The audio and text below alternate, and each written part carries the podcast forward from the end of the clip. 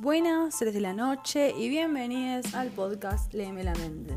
En esta oportunidad vamos a hablar sobre lo inconsciente, tema trabajado por Sigmund Freud en una época donde era muy difícil ingresar a la comunidad científica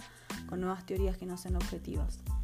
Este personaje de la historia, el padre del psicoanálisis,